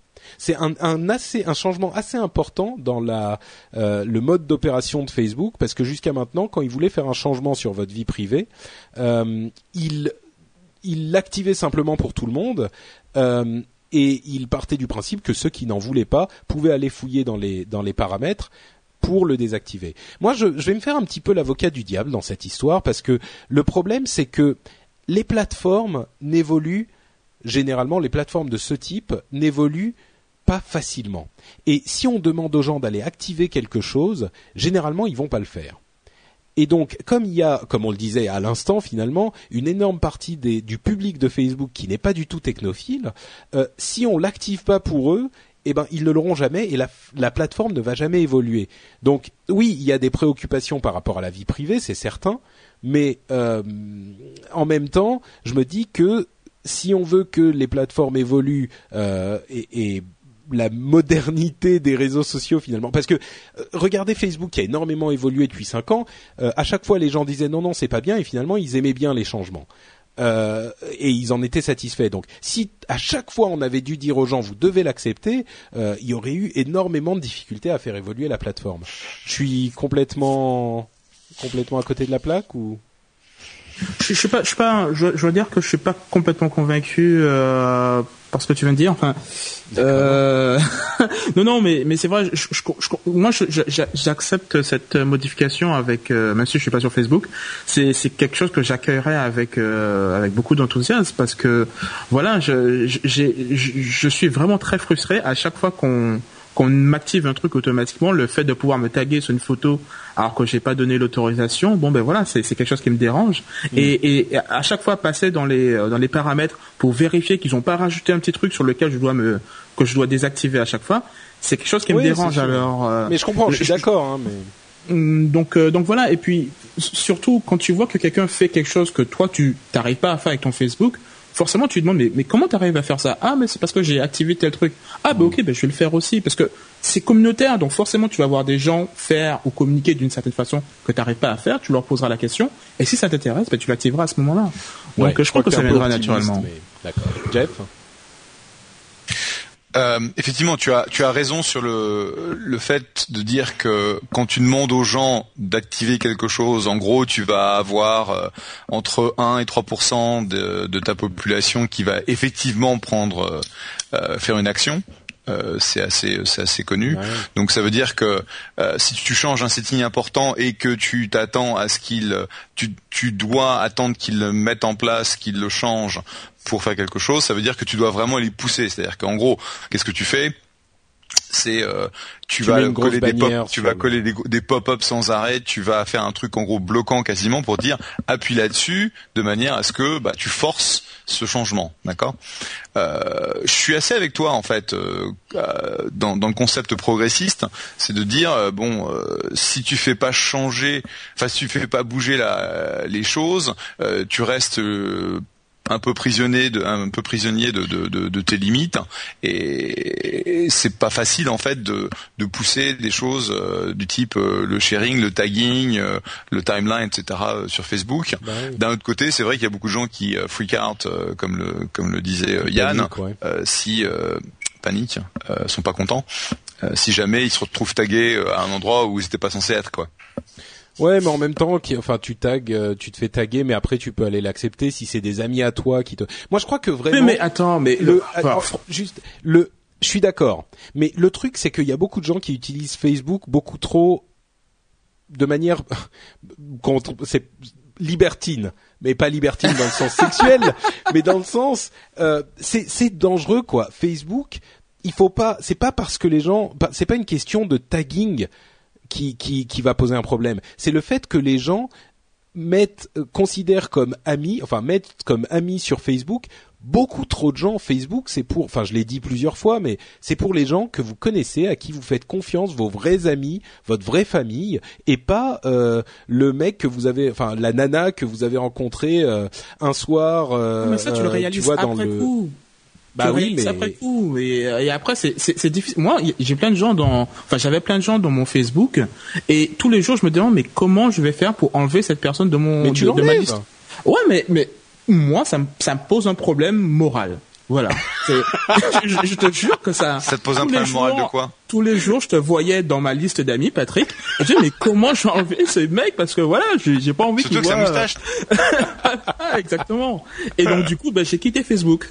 Voilà. à cause de moi. D'accord, je comprends. Enfin, c'est un peu extrême, non Je crois pas? Non, enfin, j'exagère, mais voilà, c'est vrai que ça me ça me pose un problème quoi. Au début, tu, tu découvres le truc, donc t'ajoutes des gens et tout, et puis c'est au fur et à mesure que l'éducation et et que tu comprends un petit peu comment son machin fonctionne, mais c'est trop tard. Enfin, en tout cas pour Ouais. moi, c'était trop tard. Le engrosseur qui a un, un- un surnom un petit peu approprié me dit oui mais Patrick nous qui sommes jeunes on la chope comment la nana qu'on a vue dans la soirée dans la soirée sans Facebook? Oui oui je comprends je comprends mais euh, bon si si tu la chopes et que vous vous entendez bien c'est une bonne copine euh, ensuite ou vous-même vous restez ensemble bah tu la gardes sur Facebook si euh, finalement c'est une nana que t'as vue une fois et que tu fais juste un smiley à chaque fois qu'elle euh, qu'elle euh, met à jour son statut parce que euh, tu elle est quand même euh, mignonne bah faudrait peut-être pas que tu sois pote avec elle parce que euh, oui c'est c'est des informations privées que tu partages sur Facebook et bon bref moi je suis complètement pour le, le, le, le la limitation du nombre d'amis sur Facebook et les gens ne se rendent pas compte à quel point c'est important. Ok. Enchaînons avec notre dernière histoire sur Facebook, c'est Salman Rushdie contre Facebook. Euh, Salman Rushdie, auteur des versets sataniques notamment et d'autres euh, d'autres ouvrages extrêmement connus, c'est un auteur d'exception. Euh, qui a vu sa page Facebook désactivée il y a quelques jours de ça. Et le problème, c'est que sa page officielle, hein, enfin sa page de fan Facebook, si je ne m'abuse, qui a été désactivée. Et le problème, c'est qu'il n'avait aucun recours. Il a essayé de les contacter par euh, mail ou par les moyens de contact euh, de, Facebook euh, qui existent, qui ne sont pas une personne que tu peux avoir au téléphone et il voulait Facebook voulait qu'il prouve qu'il était bien Salman Rushdie. Alors, il le fait, mais il voit leur passeport, Facebook voit le passeport de Salman Rushdie, et il se trouve que Salman Rushdie s'appelle Ahmed Salman Rushdie. Donc, Salman, c'est son nom, euh, son deuxième prénom. Donc, ils lui disent, ah bah non, tu peux pas avoir la page Salman Rushdie, tu peux avoir la page Ahmed Rushdie. Euh, bah oui, Ahmed, euh, tu n'as pas vraiment Ahmed Rushdie, c'est personne. Donc euh, il est parti sur Twitter, il a fait tout un scandale et au bout de deux jours, il a réussi à avoir la page qu'il voulait, il a réussi à, à la faire réactiver. Alors bien sûr, euh, Ahmed, euh, enfin Salman Rushdie, il a la possibilité d'aller sur Twitter. Euh, Quelqu'un d'autre n'a peut-être pas forcément la possibilité. C'était une histoire à la limite marrante et il y a eu ensuite d'autres euh, personnes qui utilisent leur deuxième prénom. Euh, enfin, les gens ont trouvé d'autres personnes comme euh, Paul McCartney, en fait, il s'appelle James. Scott Fitzgerald, il s'appelle Francis, etc., etc. Bon, c'est, je trouve que c'est autant Facebook a des problèmes sur les questions de vie privée, autant là, oui, c'est un problème, mais je suis pas certain. je suis pas certain que ça soit la faute de Facebook en l'occurrence, parce qu'il faut des règles et il y a des exceptions qui pour le coup sont très problématiques, mais tu les gères au coup par coup et comme tu peux. Euh, donc euh, bon, bref, c'est c'est c'est c'est l'histoire sur laquelle il n'y a pas grand chose de plus à dire, je crois. Si. Aucun Non, commentaire. je sais pas, moi j'ai essayé d'avoir Jeff sur Facebook, j'ai pas réussi, ça me fait chier quoi, j'aurais dû faire la même chose. Bon, euh, Jean-Carole Follat dit mon approche est différente. Les réseaux sociaux c'est du domaine public, donc je ne poste que du public, rien que rien de privé ou pas trop. À la limite, euh, je suis presque un petit peu comme toi, Jean-Carole, et c'est l'un de mes de mes tenants euh, de ce que je fais sur Internet. Même si je, je pense que c'est privé, je n'en je ne poste que des choses dont je ne serais pas totalement embarrassé ou ça serait pas un gros problème si ça devenait public. Et ça, c'est une règle extrêmement importante dont j'avais déjà parlé il y a quelque temps et que j'encourage tout le monde à suivre. Si vous postez quelque chose, c'est pas quelque chose de problématique, même si vous pensez que c'est privé. Ouais, mais le problème, c'est que t'as un pote après derrière qui dit hey, tu, te rappelles, tu te rappelles de cette soirée, on était tous bourrés, tiens, j'ai retrouvé une photo. Voilà, là, c'est pas toi qui l'as posté. Euh, bah, des- du coup, t'es. euh, va. Ouais, bah, f- je pense que objectivement, dans un monde où euh, tout est public, euh, où tout peut devenir public, bah, t'as- tu, tu, tu réagis, enfin, tu agis, tu réagis en conséquence. C'est-à-dire que moi, je suis d'accord. euh, tout ce que je poste, c'est typiquement du public. Bon, des fois, euh, t'as un ou deux DM fails, donc là, le, le, le fameux direct message Ah, ouais. Twitter que t'es censé envoyer à quelqu'un et qui, in fine, part à toute la communauté. Bon. euh, il y a eu des exemples, il y a eu des exemples de DMFL euh, très très euh, très très connus et très très visibles, euh, dont un dont j'étais euh, j'étais euh, censé être le, le le récipiendaire qui a créé en fait un pataquès dans dans mon industrie du du, du VC. Ah oui Et donc euh, Wow. ouais, tu en gros t'as le mec avec qui tu discutes d'un seul coup tu vas passer dans ton Twitter la réponse à au, au DM que t'as envoyé, et tu dis mais putain il a, mais c'est pas vrai il l'a posté à tout le monde.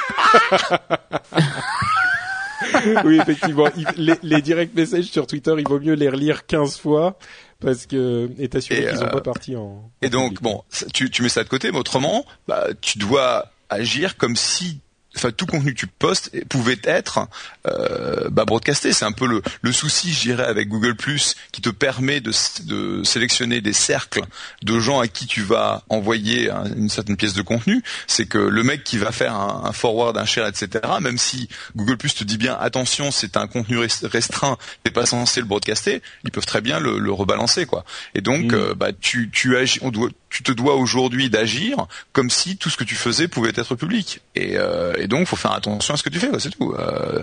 Plutôt que de dire, attends, il y a, y a une, une, une segmentation d'informations que je peux essayer de préserver. Non, je pense que c'est euh, c'est pas le cas. Et il suffit que tu sois un peu connu. euh, pour que instantanément tout ce que tu fais euh, se retrouve euh, sur euh, Twitter, Flickr, etc. Et c'est comme ça, quoi.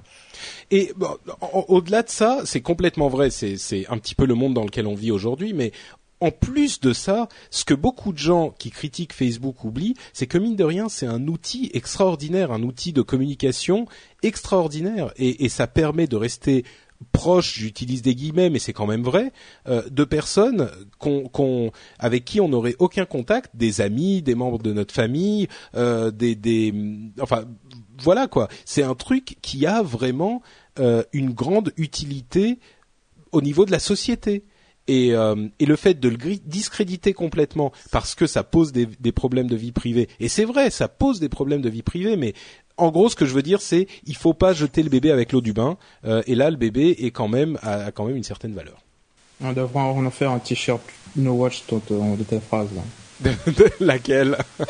On ne doit pas jeter euh, l'eau du bain avec le bébé. Le bébé avec l'eau du bain sur Facebook. vraiment faire un C'est pas vrai que c'est correct. Quoi Bon, on, on, app- on appelle Child Services, hein, tout de Mais, suite. mais c'est une vraie expression, vous la connaissez pas Non, non, mais j'ai Mais inversé. non, en mais fait, il a dit il faut pas, il, Ouais. il faut pas acheter du pain avec le bébé. Ah oui, d'accord. ok, bon, bref. Euh, eh Il y, ben, la écoutez, y a la police qui va sonner à ton, à ta porte, euh, Alain. Euh, la police québécoise. Bon, euh, donc on arrive à la fin de notre partie news classique. Juste le temps pour moi de vous dire qu'il y a un sponsor que vous devez absolument euh, aller voir, c'est la boutique No Watch. Sur le site nowatch.net, il y a un petit bouton dans le menu du haut qui est boutique. Et si vous cliquez dessus, vous allez rentrer dans un monde merveilleux de euh, d'articles aux couleurs de vos podcasts préférés ou simplement marqués avec euh, les les designs de No Watch comme euh, la nana verte là qui crie que vous connaissez bien euh, et que et si vous voulez nous soutenir et vous faire plaisir en même temps et euh, je le disais dans Upload il y a quelques jours Noël arrive donc Juste euh, petit petit message supplémentaire en passant. Noël arrive donc, euh, la boutique No Watch est à votre disposition et vous trouverez certainement des articles fort sympathiques qui vous plairont là-bas. Donc allez y faire, allez y jeter un coup d'œil et merci à ceux qui choisissent de nous soutenir de cette manière. Alors on passe à nos euh, zap infos ou nos news et rumeurs. Le principe c'est que je lis certaines euh, des infos un petit peu moins importantes euh, qui se sont passées ces dernières semaines. Et si vous avez quelque chose à dire dessus, vous m'arrêtez en faisant un, signal de votre choix et on peut en discuter deux minutes. Alors je commence avec euh, les AMD qui a annoncé des processeurs à 16 cœurs pour euh, pour serveurs. 16 cœurs c'est quand même pas mal, mais Intel a annoncé peut-être pas aussi vite des processeurs à 50 cœurs qui ont un teraflop de puissance de calcul et un teraflop pour donner un petit peu de recul sur le chiffre, c'est en 97 l'équivalent de 9000 Pentium 2. Donc en 14 ans ou 15 ans, 9000 euh, Pentium 2 sont devenus un seul processeur à 50 cœurs. Bon, il n'est pas encore disponible demain non plus. Bah, moi j'ai le dernier MacBook Pro avec 8 euh, cœurs euh, core aux États-Unis et franchement ça booste. Hein. Oui, bah écoute, moi j'attendrai peut-être le processeur Intel à 50 cœurs. Ça, ah, rien que pour le principe de dire j'ai 50 cœurs dans mon ordinateur. Ça fera un bon pacemaker. Enfin, ça prouve, ça prouve bien que la technologie, euh, l'innovation en technologie te permet de continuer à, appliquer la loi de la Moore's law, donc la loi de Moore. Euh, et c'est pas, même si on pensait qu'on était arrivé à un niveau de miniaturisation tel qu'on avait atteint la limite, et eh ben c'est pas le cas, quoi. Oui, tout à fait. Euh, iTunes Match a été lancé aux États-Unis et bah écoutez, ça marche bien. Donc euh, tant mieux pour les Américains. Si vous savez pas ce que c'est qu'iTunes Match, euh, il y a une série d'épisodes sur le sujet. Euh, c'est en gros le service de euh, blanchiment de MP3, comme on l'avait gentiment appelé. c'est un petit peu ça en plus. Apple fait du paiement mobile. C'est un truc intéressant que j'avais pas vu sous cet angle, mais j'explique en deux minutes avec le nouvel, la nouvelle application euh, Apple Store sur iPhone euh, bah, ou iPad, mais enfin plutôt sur iPhone, vous pouvez prendre une photo du code barre de l'objet que vous voulez acheter dans un Apple Store, un Apple Store physique, hein, et c'est directement débité de votre compte Apple, et vous pouvez sortir du magasin sans avoir besoin de payer. C'est une initiative très intéressante qu'ils mettent en place euh, dans quelques magasins au début, mais ça va sans doute s'étendre si ça fonctionne bien. J'imagine que ça sera pas dans tous les magasins non plus, hein, mais euh, c'est en tout cas une initiative intéressante parce que ça donne une autre vision des, des paiements mobiles, des, des règlements mobiles, parce que tout le monde pense au NFC, au règlement par carte bleue, etc. Mais euh, en fait, payer à la caisse par mobile, c'est bien sûr intéressant parce qu'il suffit de passer son mobile sur la, petite machine de la caisse et on n'a pas besoin de sortir sa carte bleue, de rentrer le code, etc. Mais si on va un petit peu plus loin et qu'on se dit moi-même avec mon téléphone, je dis quel article je veux, je scanne son code et je pars avec, ça va encore plus loin. Donc euh, bon, pour le moment, c'est que pour certains produits chez Apple, mais euh, cette idée est tout de même intrigante. SOPA, ça vous dit peut-être pas grand-chose, c'est le Stop euh, euh, Online Piracy Act qui a fait beaucoup beaucoup de bruit aux États-Unis euh, cette, dernière semaine, on va dire. C'était une loi qui était proposée aux États-Unis qui permettait à n'importe quel fournisseur de contenu, RIAA, MPA, etc., de d'exiger le retrait d'un site web, de n'importe quel site web, des euh, registres de DNS américains. C'est-à-dire qu'en gros, si un site web était considéré par les fournisseurs de contenu comme euh, euh, allant à l'encontre du copyright, ils pouvaient exiger qu'il disparaisse du web américain. Un petit peu comme les systèmes de filtres qu'on connaît en, euh, en, en, Chine. En Chine, en, je cherchais la, ah, la Corée du, du Nord, voilà, en Corée du Nord ou en Iran. Euh, les, ça aurait mis ce pouvoir entre les mains des fournisseurs de contenu et Dieu merci, euh, il y a eu tellement de gens qui ont euh, euh qui se sont exprimés contre euh, ce, ce, cette, euh, euh, ce morceau de législation que finalement ils sont en train de reconsidérer et qu'a priori il ne passera pas. certains feront peut-être le parallèle avec ce qu'on va, ce qu'on a aujourd'hui en France, c'est-à-dire que certains sites peuvent être blacklistés par le gouvernement pour des questions de pédophilie notamment. Alors évidemment, la pédophilie c'est un petit peu l'épouvantail qu'on sort quand on veut faire passer des euh, euh, des législations, des lois euh, qui sont pas forcément hyper euh, comment dire acceptables d'un point de vue technique. Et évidemment, c'est un, un, gros souci. Mais par contre, la différence, c'est que quand on veut faire blacklister un site en France, il y a quand même un, un arsenal, enfin une démarche législative à mettre en place, et c'est fait par le gouvernement c'est pas, si je ne m'abuse, hein, dites-moi si je me trompe, mais c'est pas euh, les les, les, les, gens qui possèdent les, les droits du contenu qui vont décider un matin en se réveillant, ce site-là, j'estime qu'il est pas bien, donc je vais directement le faire blacklister, euh, sans passer par la case tribunal, sans passer par la case procès, etc., etc. Donc, euh, donc voilà, c'est une différence importante, même si évidemment les problèmes de blacklist euh, dans, en, France sont euh, pas la bonne manière de, gérer les choses non plus. Lionel dit le DNS c'est juste un alias de l'adresse IP numérique et tu as tout à fait raison Lionel, mais il n'empêche que ça veut dire que si tu tapes l'adresse dans ton navigateur, bah tu y as plus accès. Il faut que tu connaisses l'adresse numérique et évidemment l'adresse numérique est beaucoup moins facile à gérer et il couvre aussi ce, hum, domaine en disant qu'on n'a pas le droit de répertorier les adresses numériques des sites qui ont été blacklistés. Donc c'est quand même euh, pas aussi simple que d'utiliser l'adresse numérique ou faire un répertoire d'adresses numériques. Effectivement, il y a eu euh, une grosse levée de bouclier euh, au travers de la communauté. Donc, euh, des gens ont essayé de, de de préparer des templates qu'on pouvait envoyer à nos sénateurs respectifs, à nos représentants respectifs. Il y a eu des, des pétitions online. on a fait un gros mouvement sur Twitter parce qu'effectivement, quand on connaît la, la tendance euh, des, euh, des, on en parlait tout à l'heure, euh, de ceux qui ont les, les, droits sur que ce soit la vidéo, que ce soit la musique, que ce soit le contenu, ils vont forcément user et abuser de ça et ça aurait, ça aurait conduit à tout et n'importe quoi, quoi. Oui, ça aurait clairement été un, un, une loi aux conséquences dramatiques à mon sens. Et, c'est là, c'est là où tu te rends compte que de toute façon les politiques ne comprennent rien à rien de tous ces changements technologiques et de l'implication euh, des, des, lois, donc leur, leur, tendance à légiférer sur les trucs qu'ils comprennent pas, c'est une catastrophe, quoi. C'est clair. Bon, on a un petit peu tapé sur l'industrie des contenus euh, euh, musicaux et même des vidéos.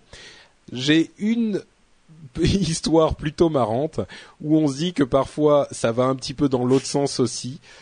C'est une société qui s'appelle Redigi qui a pour but de revendre les morceaux usagés de iTunes ou euh, enfin les morceaux achetés sur iTunes et qui ont été usagés.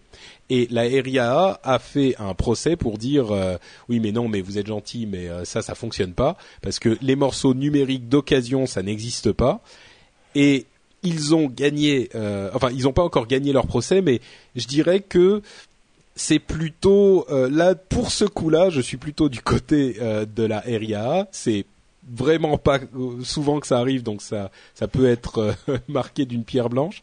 le principe de Redigi, c'est que ce qu'il disait, c'est qu'il mettait sur votre ordinateur un petit logiciel qui allait analyser votre morceau et s'assurer qu'une fois que vous l'aviez vendu, eh ben vous ne l'aviez plus sur votre ordinateur et vous pouviez plus y accéder. Donc oui, je comprends l'allégorie la, du bien euh, physique qui, une fois qu'on l'a utilisé, eh ben on peut le revendre. Et oui, c'est dégueulasse de pas pouvoir le faire dans le monde numérique parce que bon, euh, je devrais pouvoir le faire. Ben oui, mais non, on peut pas avoir le, le, le les deux côtés du truc quoi. Euh, mais, mais, mais, ça t'arrive jamais d'acheter euh, sur un coup de cœur des jeux sur Steam et de te rendre compte que finalement tu joueras jamais et euh, t'as un pote qui, qui, aimerait vraiment avoir le jeu et lui refourguer pour 50%, moi j'adorerais pouvoir faire un truc comme ça. Oui, enfin, là leur implémentation elle est un petit peu boiteuse, mais le fait de pouvoir revendre un contenu numérique, c'est, je eh pense ben, que c'est intéressant. Sur Steam, ça serait possible parce qu'il y a des DRM très puissantes sur Steam. Comme quoi, c'est pas toujours une mauvaise chose. Bon, c'est pas possible sur si, mais en théorie, ça serait puissant. Là, les MP3 en question, évidemment, quand on les achète sur iTunes, euh, eh ben, elles sont sans DRM. Donc, on, on a voulu les avoir sans DRM. On Ah, veut ah, les, tu vois. euh, Ensuite, il faut vivre avec les conséquences de ses choix. Euh, Si tu veux acheter un CD, tu peux l'acheter et le revendre. Euh, si tu as un, un, un, un fichier MP3 qui est copiable un nombre infini de fois sur ton disque dur, bon, euh, eh ben tu peux pas le revendre, tu peux pas le revendre. C'est c'est c'est comme ça quoi. Ouais. Et puis franchement, le fait, le fait qu'ils aient essayé de faire ça euh, sans avoir une discussion un peu sérieuse avec un avec un avocat euh, qui s'occupe euh, de- des droits en ligne, euh, ça me paraît un peu intéressant. C'est clair, c'est clair, c'est clair. Et bon, là en l'occurrence, c'est comme je le disais, c'est pas souvent que que je dis ça, mais le, sur ce procès, je suis plutôt du côté de la RIA. Ce truc de redigi, c'est quand même bien bien louche, quoi. Dernière dernière news, euh, Sergey Brin a donné 500 000 dollars à Wikipédia rien que pour m'emmerder. Je suis convaincu que c'était rien que pour m'emmerder. Alors, ce qui s'est passé, c'est que il y a quelques jours, euh, je vais sur Wikipédia comme presque tous les jours et je vois l'appel annuel euh, de notre euh, camarade euh, ah mon dieu, j'oublie son nom, Jimmy Wales. Jimmy Wales, bien sûr. Euh, qui nous dit oui, euh, nous faisons tourner Wikipédia sans pub et c'est notre philosophie et donc nous avons besoin d'argent pour le faire tourner. Euh, donc euh, si vous avez un petit peu d'argent, vous pouvez nous en donner parce que tous les ans on a besoin de X millions de dollars pour faire tourner le site. Et moi je me dis bah écoute Wikipédia, comme je me l'étais dit il y a quelque temps déjà, Wikipédia je m'en sers tout le temps, c'est un site fantastique, c'est un, outil merveilleux, c'est la dégro- de la culture et euh, enfin bref tout le monde sait le bien qu'on pense de Wikipédia. J'ai donné, je suis allé sur le site, j'ai donné 30 euros ou 30 dollars, je sais plus, bref l'un ou l'autre. Je crois que c'était 30 euros. Euh, deux jours plus tard, j'apprends que Sergey Brin donne 500 000 dollars. Et là, je me dis, c'est vraiment pour me faire passer pour un super radin. Euh, donc, je suis très énervé contre Sergey. Voilà, je voulais le dire. Mais bon, Oui, mais pense, pense-y en pourcentage de fortune et comme ça, euh, oui, bon, je ça sais peut te rendre misérable aussi, mais c'est pas grave. Oui, non, mais je sais plus qui disait ou bon, mais pour lui 500 000 dollars c'est rien et pour toi donc euh, 30 euros c'est quand même quelque chose. Ouais, bah, Bon. je- le, le Gus, le Gus, il pèse quoi euh, entre 6 et 8 milliards, un truc comme ça? Oui, oui, mais bon, disons que 500 000 dollars, je pense que c'est jamais rien pour personne, même si t'es très très très très riche. Et puis bon, il est passé par sa, fondation avec sa femme, donc je suis sûr que ça lui a même coûté moins que 500 000 dollars euh, et que c'est dégrévé en impôts, tout ça, etc. Ça, c'est sûr. Mais et puis 30 euros, c'est pas non plus euh, une somme monstrueuse pour moi. J'ai un bon travail, euh, je gagne bien ma vie. Euh, tu vois, si j'avais voulu être hyper, euh, genre, j'aurais pu dire, ouais, je donne 500 euros parce que j'y crois trop, trop, trop. Non, j'ai donné 30 euros, c'est, ça va pas me affecter la fin de mon mois. Tu vois, je vais pas manger des pâtes parce que j'ai donné 30 euros à. Non, mais je pense que c'est un, c'est super que tu l'aies fait. Euh, et euh, je pense que l'analyse de dire euh, quelle est, euh, si tu, si tu veux vraiment euh, agir de façon rationnelle, tu regardes le pourcentage du, euh, de- Ouais, ouais. du net worth, et c'est vrai que pour lui, euh, un demi-million de dollars, c'est dalle, c'est rien, c'est rien, rien, rien, c'est un Oui, pouillem, c'est c'est une, c'est une running error. C'est vrai, c'est vrai, c'est vrai. Bon, c'est vrai. Mais bon, bref, de toute façon, cette histoire, euh, je la, je la racontais simplement pour encourager les gens à. Je Ils le Gus, il s'est quand même acheté son, son 767 privé pour euh, faire ses voyages. Juste, Oui, juste, toi, juste, juste, là où toi tu t'achètes une bagnole, lui il se prend un 767. Ouais, à vrai dire, je m'achète même pas une bagnole. je m'achète un nouveau PC quand, tu vois, une fois tous les trois ans parce que c'est la fête.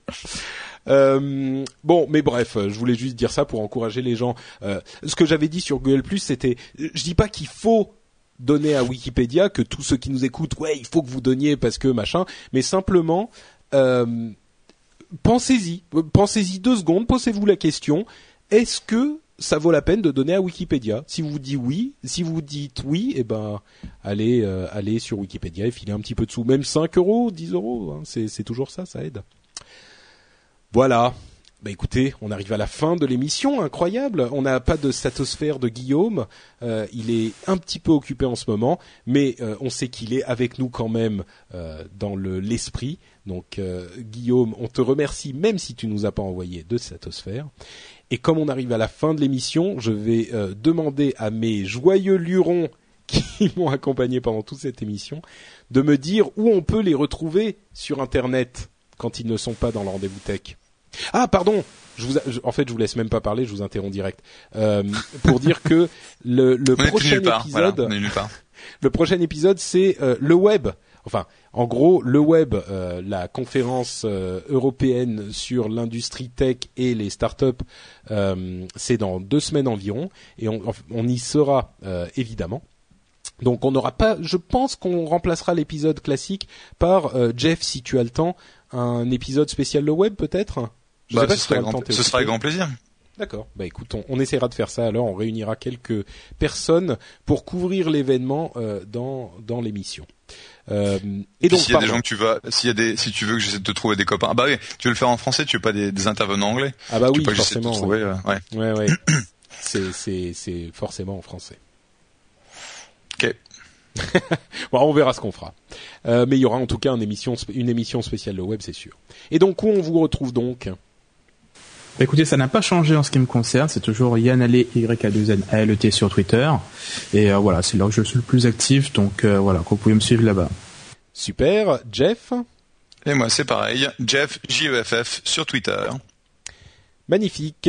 Et si vous voulez nous laisser un commentaire sur iTunes, n'hésitez pas à le faire parce que ça nous aide à remonter dans les classements. Vous pouvez faire comme Olivier Castan qui dit j'adore 5 étoiles, podcast sérieux et sans prétention, tenu d'une main de maître par Mister PB, c'est moi. J'adore, continue ainsi. Romain Leclerc nous dit le meilleur podcast tech 5 étoiles. Merci à toute l'équipe de No Watch et surtout à Patrick pour ce merveilleux podcast, un vrai plaisir à écouter. Merci à vous et donc euh, vous pouvez nous laisser des commentaires comme sur iTunes et si vous estimez que nous avons dit beaucoup de bêtises, vous pouvez aller nous corriger sur nowatch.net bien sûr, sur le site euh, de l'émission, enfin l'article de l'émission. Euh, on y a souvent des discussions fort sympathiques et vous pouvez vous joindre à nous pour ça. La chatroom me fait des commentaires sympathiques aussi sur ma moustache. Je les apprécie tous. Et du coup, je vous fais à tous des bisous un tout petit peu piquants et moustachus. Et je vous dis donc à dans un petit peu plus de deux semaines. Ciao ciao, à bientôt. Salut. À dans deux semaines.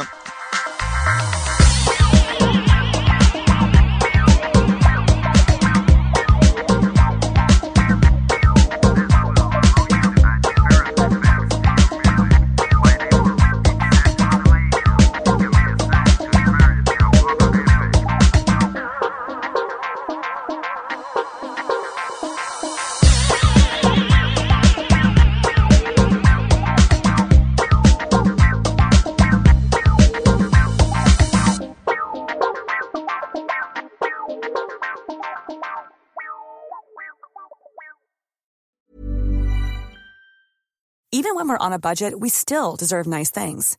Quince is a place to scoop up stunning high-end goods for 50 to 80% less than similar brands. They have buttery soft cashmere sweaters starting at $50, luxurious Italian leather bags, and so much more. Plus, Quince only works with factories that use safe, ethical, and responsible manufacturing. Get the high-end goods you'll love without the high price tag with Quince. Go to quince.com/style for free shipping and 365-day returns.